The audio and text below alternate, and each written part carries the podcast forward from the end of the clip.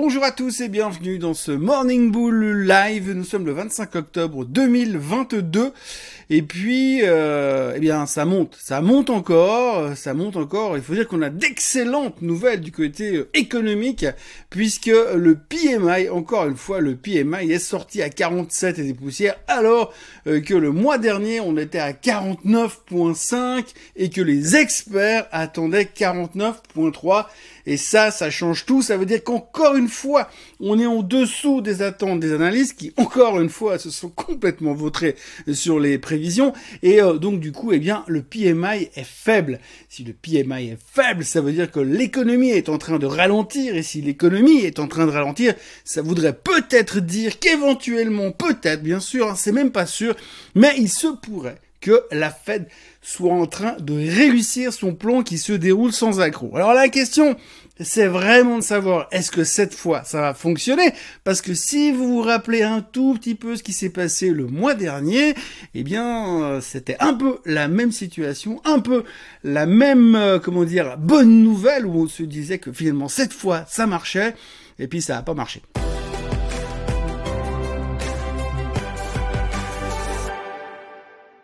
Alors non, ça n'a pas marché parce que si vous vous rappelez vaguement ce qui s'est passé euh, le mois dernier, quand on a eu le PMI, eh bien direct derrière, euh, eh bien la Fed est venue en disant non non mais les gars attendez, c'est pas parce que le PMI il baisse un tout petit peu que nous on va changer notre fusil d'épaule, euh, arrêter d'être au quiche pour devenir deviche, pivoter ou dans l'autre sens d'abord être au quiche puis pivoter pour devenir deviche et puis tout va changer parce que la vie est belle, les oiseaux chantent et tout va bien dans le meilleur des mondes. Donc ils nous ont un peu coupé l'herbe sous le pied, cassé les pattes arrière je parle du mois dernier, et le marché s'est pété la gueule derrière, du coup on s'est dit, ah ouais, non mais c'est pas comme ça que ça marche. Par contre ce mois, c'est pas pareil, c'est pas pareil parce que c'est différent, et on se dit que peut-être cette fois ça pourrait marcher. Donc effectivement, le PMI est sorti plus faible qu'attendu, donc ça, plus l'article du Wall Street Journal qui date de vendredi dernier, qui disait que on s'autorise à penser dans les milieux autorisés qu'éventuellement peut-être la Fed pourrait commencer à pivoter, à changer de philosophie à partir du meeting du mois de décembre.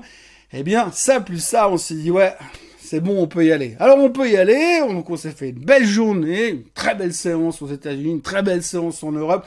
Tout a l'air de se passer pour le mieux pour l'instant. Reste plus qu'à que les chiffres trimestriels nous conviennent ce soir, mais comme on sait que globalement les analystes ils ont tellement tapé sur les attentes que ça va forcément être meilleur que les attentes, donc ça devrait bien se passer et on est en train de se dire que qui sait, peut-être que ça va continuer dans la bonne direction et puis qu'on a enfin un rallye qui est en train de se décider. Et puis en plus, quand on regarde un peu, un peu dans l'histoire, dans le passé, dans l'historique des marchés, eh bien on se rend compte que les élections de mi-mandat qui ont lieu le 8 novembre, je vous le rappelle, eh bien on dit que les élections de mi-mandat sont le signal d'un déclenchement, d'un rallye de fin d'année encore plus puissant, encore plus beau, encore plus mieux bien que ce qu'on a aujourd'hui. Donc c'est plutôt encourageant et les gens semblent extrêmement optimistes. Enfin, les gens semblent optimistes, sauf Madame Yellen. Alors, je vous rassure, hein, en fait, si on regarde tout simplement, Madame Yellen, elle a dit ça, je vais vous le lire, parce que si je vous le dis comme ça, ça fera pas pareil, mais je vais vous le lire parce qu'elle a quand même dit des choses qui étaient moyennement encourageantes. Hein. Nous avons connu des chocs énergétiques, des chocs alimentaires, des chocs d'approvisionnement, une inflation persistante dans de nombreux pays du monde, une hausse des taux d'intérêt dans de nombreuses régions du monde, et nous avons constaté une certaine volatilité dans les marchés financiers et des préoccupations croissantes en, manière de, matière de liquidité et de crédit. Voilà. En gros, ça veut dire euh, c'est compliqué et c'est surtout compliqué au niveau du marché obligataire. Mais elle s'est pas arrêtée là parce qu'elle a rajouté derrière. Nous sommes très concentrés sur le marché obligataire, ajoutant, il est d'une importance cruciale que ce marché soit profond, liquide, fonctionne bien et serve de référence pour tous les autres actifs. Voilà, en gros, ça veut dire que Madame Yellen, elle a quand même des doutes, pas sur le marché en général, pas sur l'économie en général, mais surtout euh, sur le côté, eh bien, euh, économique global et sur le côté obligataire. Alors, le côté obligataire, c'est bien et c'est pas bien. C'est un marché très compliqué qu'on comprend pas toujours très très bien et on l'a vu la semaine dernière, il y a deux semaines en arrière même, sur le coup de l'Angleterre, comment ça s'est passé. Quand le marché obligataire commence à se contracter, qu'il n'y a plus de liquidité, que tout le monde commence à paniquer et que les fonds de pension cherchent à sortir par tous les moyens, généralement ça se finit pas très très bien. Ça se finit avec la démission du ministre des Finances, puis la démission du Premier ministre britannique. Bref, c'est compliqué et c'est pas ce qu'on a envie de dire et on n'a vraiment pas besoin d'un truc pareil puisque je vous rappelle que quand on on a eu la crise obligataire en Angleterre il y a deux semaines, on s'est dit c'est Lehman Brothers 2, le retour. Alors je vous laisse imaginer ce qui se passe si tout d'un coup le marché obligataire américain commence aussi à se fissurer. Bref, pour l'instant on a mis ça de côté parce qu'on est beaucoup plus préoccupé par le fait qu'on aimerait tellement que la Fed pivote au mois de décembre. Donc on se raccroche à ça. Alors la seule crainte que j'ai dans tout ça, moi je demande que ça. Moi je demande que les marchés soient heureux, que ça monte, que ça cartonne. Mais pour l'instant, la seule chose qu'il faut quand même retenir et ce qui est un tout petit peu inquiétant, c'est que le mois dernier, on s'est fait exactement le même scénario. On s'est dit, ouais, c'est bon, le PMI, tout va bien. Et puis, on a le PCE qui va sortir en fin de semaine, puis là on va se rendre compte que finalement l'inflation est toujours au même niveau, et puis que la Fed ils vont continuer à rester au quiche. Comme nous l'a dit la Fed, avant qu'on leur coupe le sifflet, avant la black période, avant le FOMC meeting, de la semaine prochaine, ils ont dit il faut pas vous attendre à un pivot avant 2023. Alors bien sûr, ça veut pas dire que la Fed n'a pas le droit de tourner la veste parce que ça reste quand même des politiciens financiers de haut vol. Donc ils sont tout à fait capables de nous faire oui, non mais alors finalement compte tenu des chiffres, eh bien on va pivoter tout de suite. Ça c'est pas impossible. En tous les cas, ce qu'on sait aujourd'hui, c'est que le marché, lui, cherche absolument à trouver la solution idéale pour pouvoir anticiper ce pivot. Le reste, on s'en fout, parce que autant vous dire que la liste des problèmes est toujours la même. Elle s'est un petit peu allongée, parce que depuis la troisième réélection de Xi Jinping, absolument démocratique, avec une élection réussie à 99,9% des voix en sa faveur, on voit tout de suite que c'est démocratique. Bref, après sa troisième réélection, on est quand même en train de se poser des questions, c'est ce qu'il n'est pas en train de casser finalement le système, qui voudrait pas commencer à jouer Robin des Bois et puis aller prendre de l'argent aux entreprises très très riches pour redistribuer aux membres du parti qui n'ont pas beaucoup d'argent. Et donc du coup, forcément, eh bien, il y a aussi une tension de ce côté-là. C'est un truc supplémentaire qu'on se met sur le dos, en plus de l'inflation, en plus des crises à droite ou à gauche, mais il y a une bonne nouvelle dans tout ça, c'est que tout le monde s'est rendu compte et on fait circuler la chose en ce moment. Le gaz est en train de baisser. On est même vachement bas. Si vous regardez le graphique du gaz ces derniers jours, c'est le graphique qui circule le plus sur Internet en ce moment. Tout le monde s'est rendu compte. Ah, effondrement du prix du gaz. Bon, je rassure, il est toujours 40% plus cher que ce qu'il était encore il y a 8-9 mois en arrière. Mais pour l'instant, il baisse par rapport aux extrêmes qu'on a eu ces derniers temps. C'est une bonne nouvelle. La raison, c'est simple, il fait beaucoup trop chaud cet automne, et puis on se dit, bah tranquille, on va avoir un hiver peinard, il va même pas neiger si ça se trouve, et puis donc du coup, Monsieur le maire et tout le gouvernement français sont en train de penser déjà à revendre leur stock de, de col roulé et de fourrure polaire parce qu'ils en auront forcément pas besoin. À côté de ça, les stocks de gaz sont en train, sont bien stockés pour l'instant, puisque les gouvernements, pour l'instant, ils ont pas fait cette erreur. Ils ont quand même stocké du gaz au cas où ça se refroidissait quand même durant le mois de décembre. Et donc, du coup, eh bien, forcément, le gaz est un peu moins cher, mais quand même, il reste 40% plus cher qu'il y a quelques mois. Ça, c'est pas grave. Nous, ce qui regarde aujourd'hui, c'est que le gaz, en relatif, il a corrigé. Donc, c'est un soulagement pour l'inflation. On voit aussi que le pétrole, il arrive plus à monter, donc c'est un soulagement pour l'inflation. On se dit qu'au bout d'un moment, ça va forcément se ressentir dans les chiffres. Donc voilà, la question dans laquelle nous sommes aujourd'hui, il y en a deux principalement. La première, d'abord, c'est qu'on est en train de finir le mois d'octobre. On sait que le mois d'octobre est un mois, excusez-moi du terme, comme le mois de septembre. Et donc du coup, on se dit potentiellement, cette fois, on a euh, la voie verte, hein, c'est de dire, d'où le t-shirt. On a la voie verte pour le reste de l'année. Le marché devrait monter.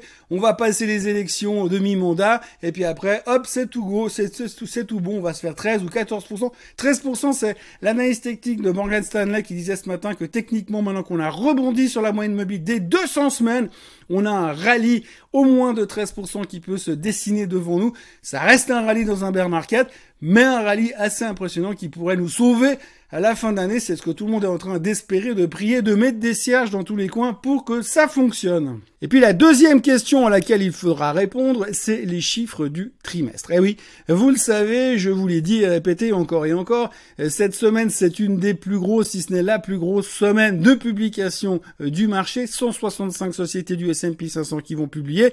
Et rien qu'aujourd'hui, on aura droit à Coca-Cola, et je cite que les plus gros, on aura droit Coca-Cola, à GE, à GM, et puis après la clôture, on aura droit à Microsoft et à Google, pour ne dire que les moindres. Ce matin, en Suisse, on a UBS, et puis on a également Novartis qui sont en train de publier. Donc grosso modo, il y a du monde au balcon, et puis surtout, on va commencer à avoir des réponses sur le secteur de la technologie. On sait que Microsoft a viré 1000 personnes récemment. Peut-être que ce trimestre-là sera moins facile que les 223 trimestres qu'ils ont publiés jusqu'à maintenant.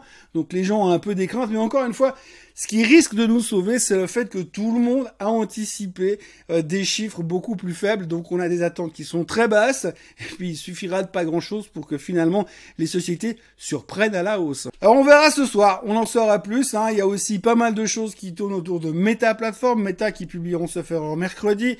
Là aussi, on a pas mal de gens qui se posent des questions. On a même les actionnaires qui sont pas très contents, qui sont en train de dire que peut-être il faudrait investir un peu moins dans le métaverse et puis virer un peu plus de personnel pour essayer de baisser les coûts.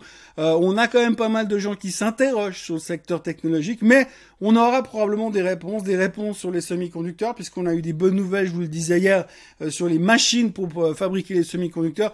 On va avoir Intel qui va aussi nous donner des informations sur comment ça se passe dans le vrai monde des semi-conducteurs, de, du, semi-conducteur, de base. Donc ça, on aura aussi des réponses cette semaine. On risque d'y voir un peu plus clair. Et c'est vrai que si tout va bien dans le meilleur des mondes, si, je dis bien si, et je mets plein de autour, et si la Fed la semaine prochaine monte les taux de 75 basis points comme c'est prévu, mais qu'en plus, ils font un discours un petit peu plus timoré euh, pour le reste de l'année, effectivement, peut-être qu'on peut commencer à mettre euh, la veste rouge avec les trucs blancs autour et puis euh, la barbe, le bonnet rouge avec le pompon et se dire qu'on est parti pour un Christmas rally.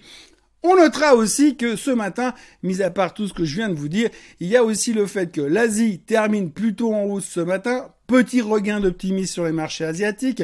On parle d'un top sur euh, le dollar. Ça, ça restera, ça restera approuvé. Et puis alors, si vous cherchez un petit peu quand même dans les médias financiers, vous avez quand même pas mal de gourous, d'économistes assez proéminents qui reviennent régulièrement pour dire que là, pour l'instant, on est en train d'anticiper quelque chose qui n'existe pas et que la problématique économique va rester très très compliquée. On a Rubini qui parle toutes les semaines pour dire qu'on va se prendre 40% de correction, mais il y en a pas mal d'autres des gros experts, des gros gourous qui viennent tous en disant attention, attention, ça ne reste que des rebonds à très court terme à, moyen terme, on va encore se prendre 20 ou 25% de correction avant d'aller chercher les bottoms. C'est ce qu'on lit et c'est ce qu'on entend, mais c'est vrai qu'aujourd'hui, c'est pas ce qu'on met en première page.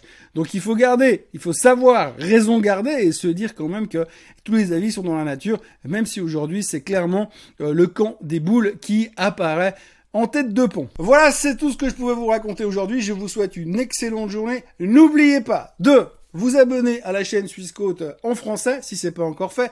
N'oubliez pas de liker cette vidéo. Et puis comme on m'a dit que si on voulait être youtubeur, il fallait insister sur le fait de dire n'oubliez pas d'activer la cloche pour que vous ayez les updates chaque fois que les vidéos, ces vidéos sont publiées sur cette chaîne. D'ici là, passez une excellente journée. Moi, je vous retrouve demain matin pour décortiquer les chiffres de Google, de Microsoft, de Coca et tutti quanti. Et puis d'ici là, passez une excellente journée. Profitez bien. Apparemment, le soleil est de retour et ça va faire baisser les prix du gaz. À demain. Bye bye.